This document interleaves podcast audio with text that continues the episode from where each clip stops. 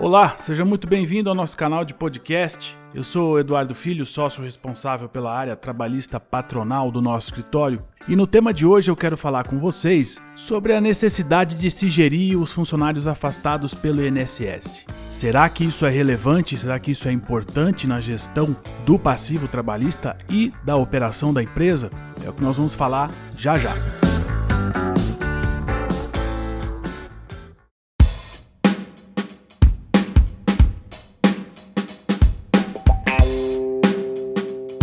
Este é o podcast do escritório Eduardo Campos Advogados, um canal que aborda os principais temas do direito empresarial.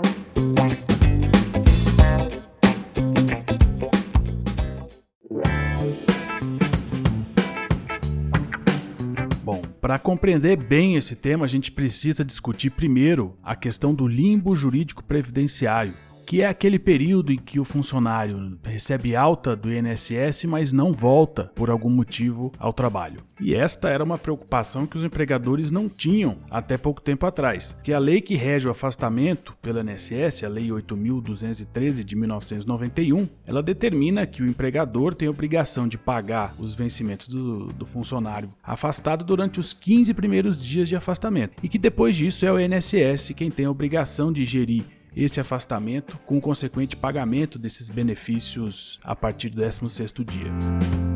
Então, não havendo nenhuma lei prevendo o contrário, ou que o empregador fosse responsável por qualquer outro pagamento de outro período, senão aqueles 15 primeiros dias, então a empresa poderia ficar despreocupada de que eh, a gestão pelo INSS e pelo funcionário estava fora da sua alçada e a empresa então não precisaria se preocupar com este funcionário afastado, uma vez que seu contrato, inclusive, estaria suspenso durante o período de afastamento. Então, em função dessa lacuna legal, a jurisprudência teve que intervir para trazer uma regulamentação diferente relacionado ao afastamento e ao limbo previdenciário.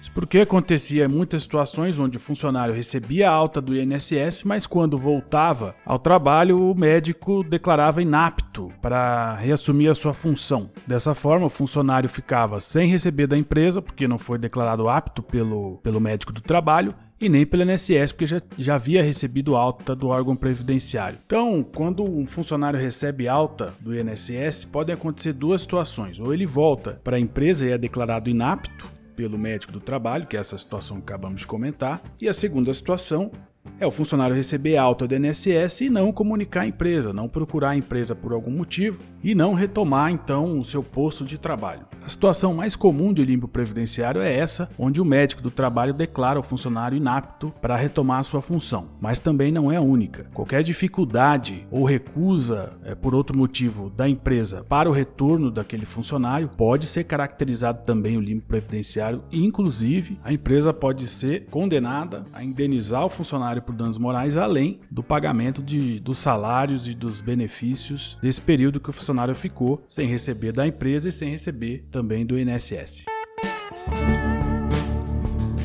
Já na segunda situação, onde o retorno ao trabalho não ocorre por iniciativa da empresa, mas sim por uma negligência ou uma atitude do próprio funcionário, aí sim eh, a empresa está desobrigada a pagar esses salários e essa indenização, porque a jurisprudência entende que há necessidade de prova da recusa, de prova do embaraço de que a empresa de fato não deixou ou não permitiu é, que o funcionário retornasse ao trabalho após a alta do INSS.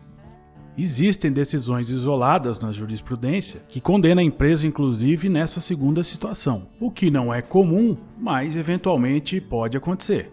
Então, por existir essa lacuna legal e pela jurisprudência ainda não ter firmado um entendimento consolidado sobre isso, há imperiosa necessidade sim de gestão desses funcionários afastados. Não só uh, para evitar o limbo previdenciário, mas também para que a empresa possa ter conhecimento da conduta do funcionário que por algum motivo ainda não retornou ao trabalho e até para convocar esse trabalhador a assumir seu posto de serviço e poder utilizar a força de trabalho desse funcionário no dia a dia da empresa. Essa gestão também vai ser importante para planejar a recolocação daqueles funcionários afastados que não podem retornar para a mesma função, né? já que é obrigação da empresa é, readaptar esse funcionário em função compatível com seu estado de saúde e fazer essa recolocação também de maneira suficientemente documentada. Então a sugestão é que a empresa defina uma rotina mensal ou semanal para verificar a situação de cada empregado junto ao INSS. Se recebeu, se não recebeu benefícios, se está ou se não está em alta. Até para que a empresa possa ter tempo de se organizar para receber esse funcionário, se vai precisar realocá-lo ou se vai precisar encaminhá-lo para algum tratamento específico, evitando assim que esse funcionário se enquadre nesse limbo jurídico previdenciário. Essa é uma medida então de prevenção que vale a pena ser estudada pelos gestores. E eu vou ficando por aqui, agradeço a sua audiência e até semana que vem. Tchau, tchau.